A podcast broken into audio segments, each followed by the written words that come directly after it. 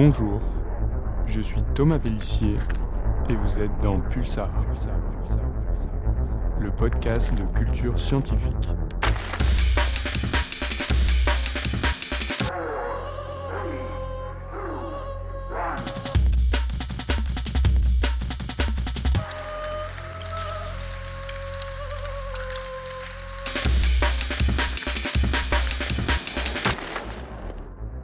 Nous sommes toutes et tous déjà assis dans l'herbe, un soir d'été, pour observer les étoiles, à nous demander, à nous imaginer parfois, tout ce que nous ne pouvions pas voir au-delà de cette multitude de petits points lumineux qui nous émerveillent déjà tant. À quoi ressemblerait le ciel si l'on pouvait observer les lumières émises par les premières galaxies de notre univers? Si l'on pouvait remonter le temps en regardant juste au-dessus de nos têtes Cela paraît a priori impossible. Et pourtant, le télescope spatial James Webb, lui, le pourra.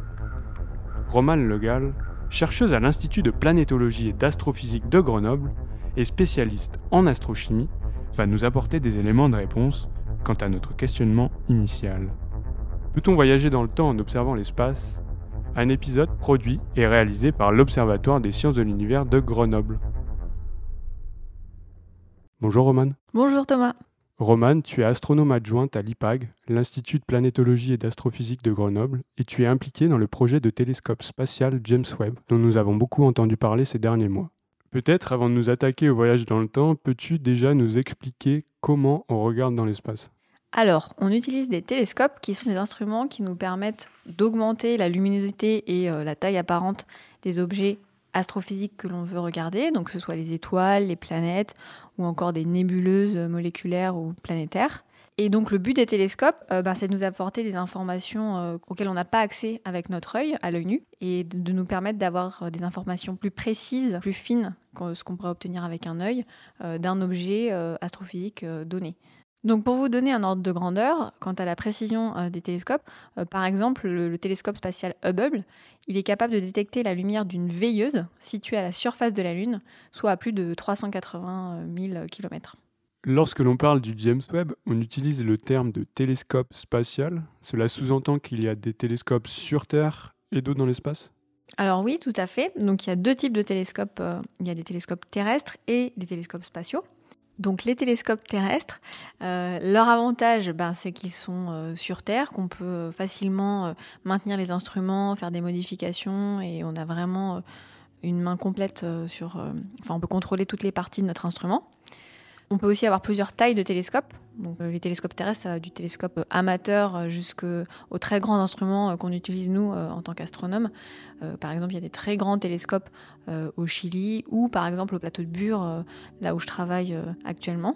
Et donc là, on a des interféromètres qui utilisent des réseaux d'antennes pour simuler une taille d'antenne de plusieurs kilomètres de diamètre. Et donc ça, ça nous permet d'avoir des grands télescopes, ce qu'on ne peut pas avoir dans l'espace. Après, le plus gros euh, inconvénient pour les télescopes terrestres, eh c'est l'atmosphère de la Terre, parce que euh, l'atmosphère, bah, va perturber en fait euh, toutes les observations qu'on fait du ciel, et en particulier dans certains domaines du spectre électromagnétique, à certaines longueurs d'onde ou bien à certaines fréquences, on va être plus ou moins pollué par cette atmosphère qui va en fait bruiter l'information qui provient du ciel et dont on doit ensuite s'affranchir par du traitement de signal de nos observations, mais on ne peut pas le faire dans toutes les longueurs d'onde.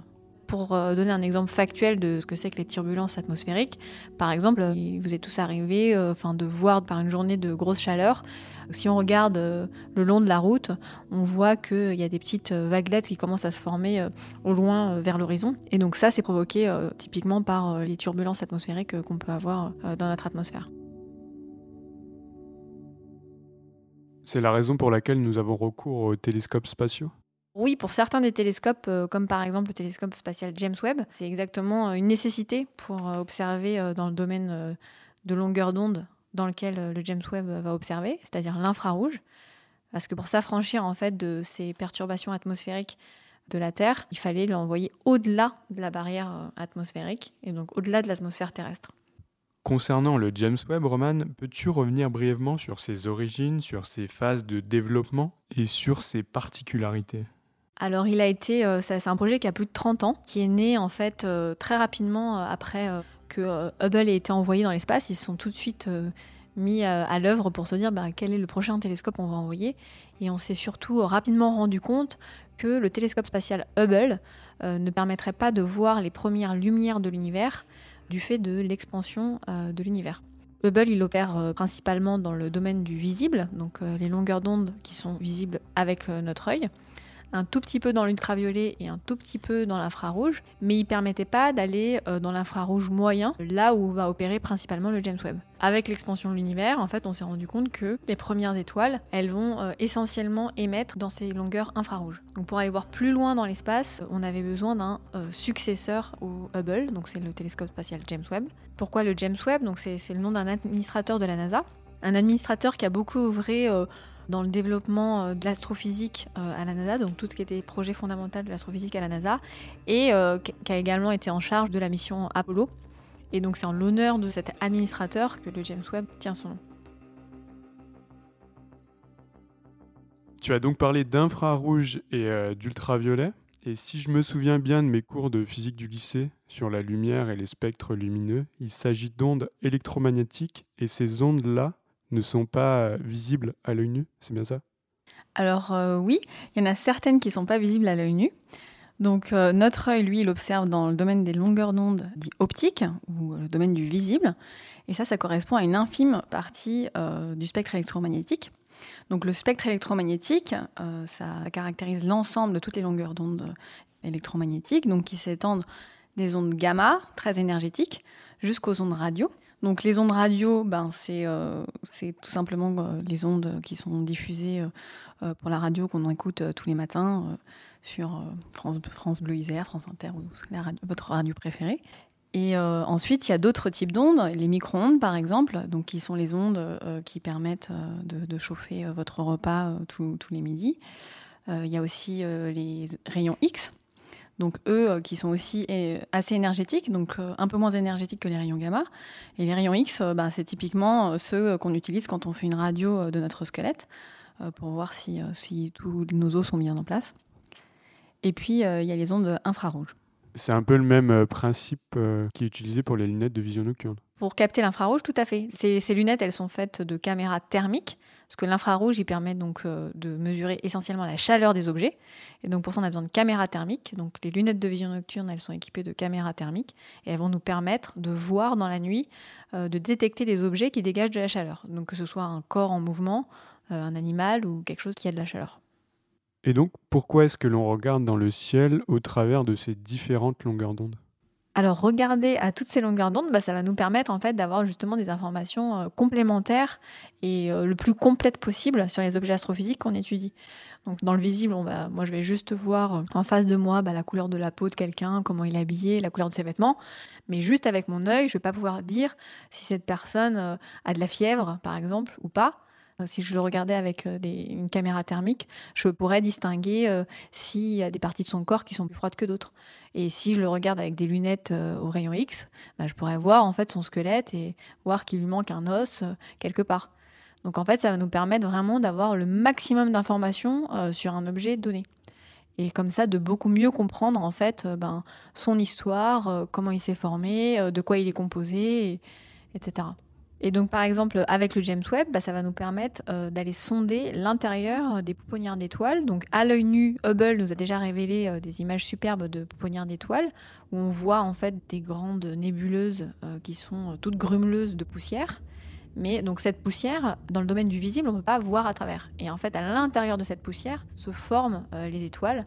Et grâce au James Webb, on va pouvoir voir à travers ce qui est opaque et observer les étoiles en train de naître et de se former euh, dans ces nuages. Donc l'infrarouge, en fait, il va nous permettre de euh, voir à travers la poussière, euh, nous permettre en fait de s'affranchir de la barrière opaque que représente cette poussière.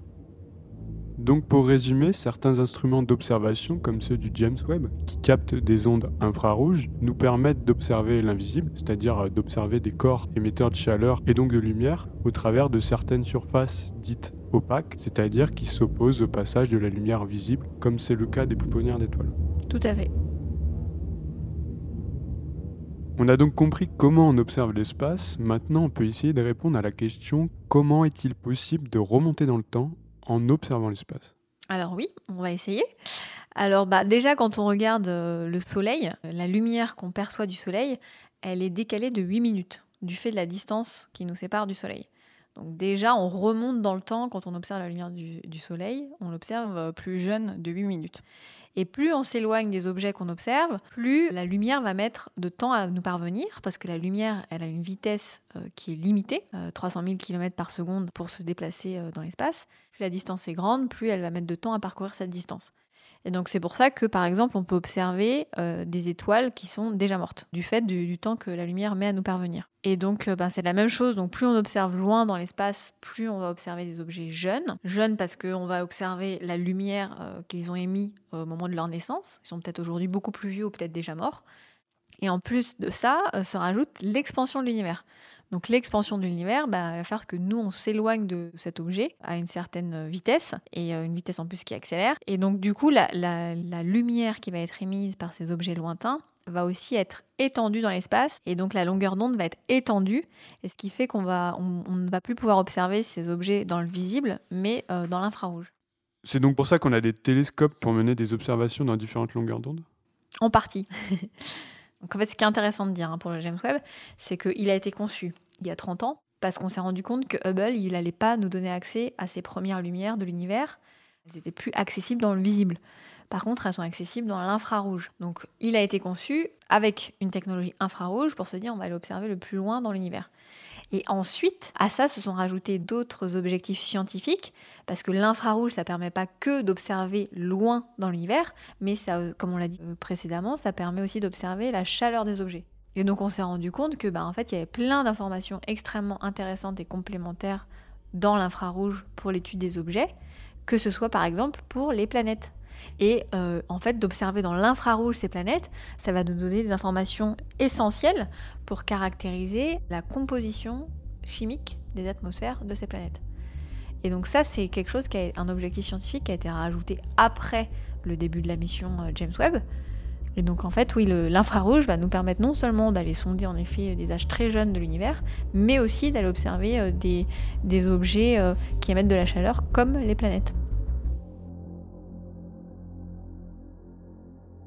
Roman, une autre question entoure le télescope spatial James Webb et l'observation dans l'espace de manière générale. Un questionnement qui suscite les passions chez les scientifiques et plus globalement chez les amateurs d'astronomie. Les données récoltées et leurs analyses par les astronomes pourraient, un jour, nous permettre de répondre à la question suivante.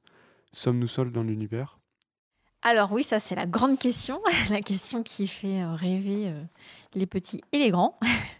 Mais euh, de façon un peu plus euh, terre à terre, euh, oui, donc nous, on pense que en tant que scientifique, le James Webb permettra pas directement de, répondre à cette question qui, bon, c'est sûr, très vendeuse du point de vue communicationnel, mais on ne pourra pas, avec les données du James Webb, juste répondre par oui ou par non à cette question.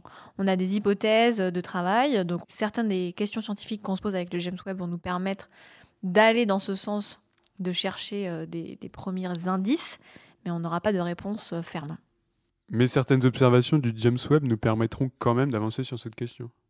Alors oui, avec des objectifs concrets, comme par exemple comprendre euh, la formation euh, des systèmes exoplanétaires, donc les systèmes en dehors de notre système solaire, détecter et d'étudier l'atmosphère des exoplanètes, et d'essayer de comprendre l'émergence et le développement de la vie sur Terre. Donc par exemple en étudiant des objets comme notre système solaire mais beaucoup plus jeunes, ou donc en cherchant euh, la trace de biomarqueurs euh, spécifiques dans la composition des atmosphères de certaines planètes.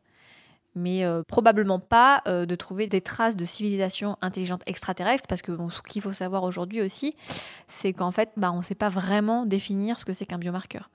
Donc on entend aussi parler de techno-signature. Ce serait éventuellement euh, la preuve dans une atmosphère terrestre d'un composé chimique synthétique, donc synthétisé par une euh, civilisation potentiellement intelligente. Mais ça encore aujourd'hui, on ne sait pas très bien définir ce qu'est une techno-signature. Donc euh, voilà, le James Webb permettra d'apporter des éléments de réponse, mais pas de répondre de façon ferme par oui ou par non si on est seul ou pas dans l'univers.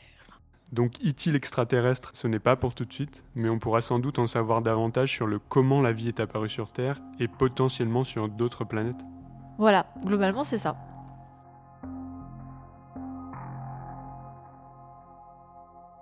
Roman, tu vas participer à trois programmes d'observation parmi les premiers à être menés par le James Webb. Peux-tu nous expliquer quels sont leurs objectifs et comment les données sont exploitées concrètement? Alors oui, donc on va pouvoir euh, observer la nébuleuse d'Orion. Donc la nébuleuse d'Orion, hein, c'est une région très connue euh, des astronomes amateurs parce qu'on peut l'observer euh, facilement dans le ciel nocturne. Ensuite, je vais contribuer à l'exploitation scientifique de l'observation d'une série d'objets protoplanétaires, donc des disques protoplanétaires plus particulièrement. Donc en fait, c'est de la poussière et du gaz qui se forment autour des jeunes étoiles durant leur formation. Et donc on pense qu'en fait, ces disques protoplanétaires, c'est la matrice où va se former, enfin la matière primordiale où va se former en fait les futures planètes qui orbiteront autour de ces systèmes. Donc on a déjà euh, pu sonder euh, un échantillon de ce type de système avec d'autres longueurs d'onde, donc dans le domaine du radio, donc avec des radiointerféromètres tels que ceux qu'on a au plateau de Bure, hein, mais là c'était des radiointerféromètres au Chili, donc le radiointerféromètre ALMA. Et on espère, avec l'infrarouge, euh, obtenir euh, des informations complémentaires sur ces disques protoplanétaires. Donc infrarouge qui va nous permettre de sonder euh, à la fois des régions plus chaudes et aussi plus froides de ces objets pour mieux reconstituer le puzzle de la formation de ces futurs systèmes planétaires. Et donc on espère aussi dans certains de ces objets pouvoir étudier la caractérisation potentielle des planètes qui seraient enfouies qui serait très très jeune en train de se former, euh, pour laquelle on a juste des indices dans le domaine radio actuellement, mais où on aurait besoin justement du James Webb pour aller confirmer ou infirmer si c'est bien une planète qui se forme ou si c'est juste, euh, juste autre chose qui se produit.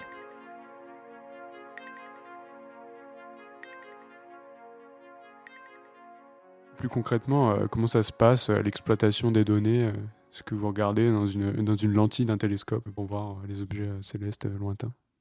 Alors oui, donc ça c'est une partie de plus en plus euh, sophistiquée. Et c'est pour ça aussi que euh, quand on observe avec un télescope, euh, c'est rare que les données soient déjà publiées dans le monde scientifique instantanément et encore plus auprès du grand public parce qu'il faut un temps certain, un certain temps pour, pour traiter ces données, les calibrer, les analyser et en extraire juste le signal qui nous intéresse. Donc il, faut, y a un gros travail de nettoyage à faire. Et euh, vu que les instruments sont de plus en plus performants, hein, ils nous permettent de zoomer de plus en plus sur les objets qu'on veut regarder, d'aller observer dans des longueurs d'onde de plus en plus diverses, avec des sensibilités, donc en fait nous donner des, des luminosités de plus en plus grandes pour ces objets. Donc tout ça, en fait, ça demande une ingénierie euh, assez massive. Et donc typiquement pour euh, les télescopes les plus à la pointe aujourd'hui, c'est pas les astrophysiciens professionnels eux-mêmes qui font les observations. Beaucoup en fait vont commander des observations c'est-à-dire qu'ils vont écrire une proposition d'observation pour un objet céleste donné, une étoile ou un, système protoplanétaire qu'ils veulent étudier. Ils vont soumettre cette proposition d'observation à un télescope. Et là, il y a une équipe de techniciens donc, euh, qui sont formés exclusivement pour faire fonctionner le télescope, qui vont euh, pointer le télescope en direction euh, de l'objet, calibrer l'instrument pour qu'il puisse euh, observer à la bonne fréquence, euh, la bonne direction de l'objet, faire euh, tout le travail nécessaire initialement avec le télescope, ben, comme on le disait tout à l'heure, pour ensuite s'affranchir de l'atmosphère. Et ensuite, ces données, elles nous arrivent sous un certain format qui va être un format brut, qui va ensuite falloir encore continuer de nettoyer pour obtenir l'image finale. Donc il y a une grosse partie de traitement des données aussi qui est faite ensuite et qui va permettre de produire les, images finales à partir de laquelle la science pourra être faite une fois qu'on est sûr que euh, tous les artefacts qui soient dus euh, soit aux systématiques de l'instrument, enfin au défaut de l'instrument lui-même, mais aussi donc tout ce qui est atmosphérique, que ce soit dû euh, à la turbulence atmosphérique, mais aussi aux conditions météorologiques, parce que parfois il peut y avoir des nuages, il peut y avoir des températures différentes. Donc tous ces artefacts supplémentaires qui viennent s'ajouter au signal pur de l'objet euh, qu'on observe, ça on a besoin de s'en débarrasser pour euh, vraiment juste euh, extraire le signal de l'objet qui nous intéresse. Pour finir sur une note un peu plus personnelle, Roman, qu'est-ce qui t'anime au quotidien, d'une part dans ce projet, mais aussi dans tes autres missions d'astronome? Alors, bah, dans ce projet, ce qui m'anime, bah, c'est la, découverte, je crois, en permanence. Donc j'aime bien euh, travailler dans un domaine euh, où on fait tout le temps des choses nouvelles et où on avance. Dans ce cas-là, pour la connaissance euh, en astrophysique. Après, c'est sûr que j'aimerais bien bah, mieux comprendre nos origines, d'où on vient, de comprendre comment notre système solaire s'est formé, comment on est arrivé là, est-ce qu'on est, aussi unique que ça dans cet univers qui est quand même immense. Donc ça, c'est peut-être pour l'aspect un peu plus poétique ou pour aspect un peu plus euh, philosophique. Ce que j'aime beaucoup dans mon travail, en particulier dans ma mission euh, au sein du CNAP, donc du Conseil national des astronomes et des physiciens, c'est la diversité de mes activités. 50% de mon, de mon temps qui est réservé à mes activités de recherche. Et ensuite, j'ai une partie de service à la communauté, donc 50% de mon temps qui est lui-même divisé entre une partie euh, où je travaille euh, au plateau de Bure, à l'IRAM, l'Institut de radioastronomie millimétrique, et puis j'ai euh, aussi une partie de mon travail qui est de l'enseignement et de la diffusion vers le grand public. Donc ensuite de transmettre toutes ces connaissances que nous, on acquiert et on découvre avec nos activités de recherche pour susciter ensuite, bien sûr, l'engouement des plus jeunes et s'assurer que la relève soit faite si on veut savoir si on est seul dans l'hiver, il va falloir euh, former les jeunes. Tout ça m'a l'air assez prometteur. Merci Roman. Merci Thomas. C'est la fin de cet épisode de Pulsar, le podcast de culture scientifique de l'Observatoire des sciences de l'univers de Grenoble. Pour ne pas manquer nos actualités et nos prochains épisodes, mais aussi pour nous faire part de vos retours, vous pouvez nous suivre sur les réseaux sociaux, Facebook, Twitter, LinkedIn et YouTube. Nous vous invitons également à vous abonner à nos comptes sur les différentes plateformes de streaming audio et vidéo. En attendant, toute l'équipe vous donne rendez-vous prochainement pour un nouvel épisode.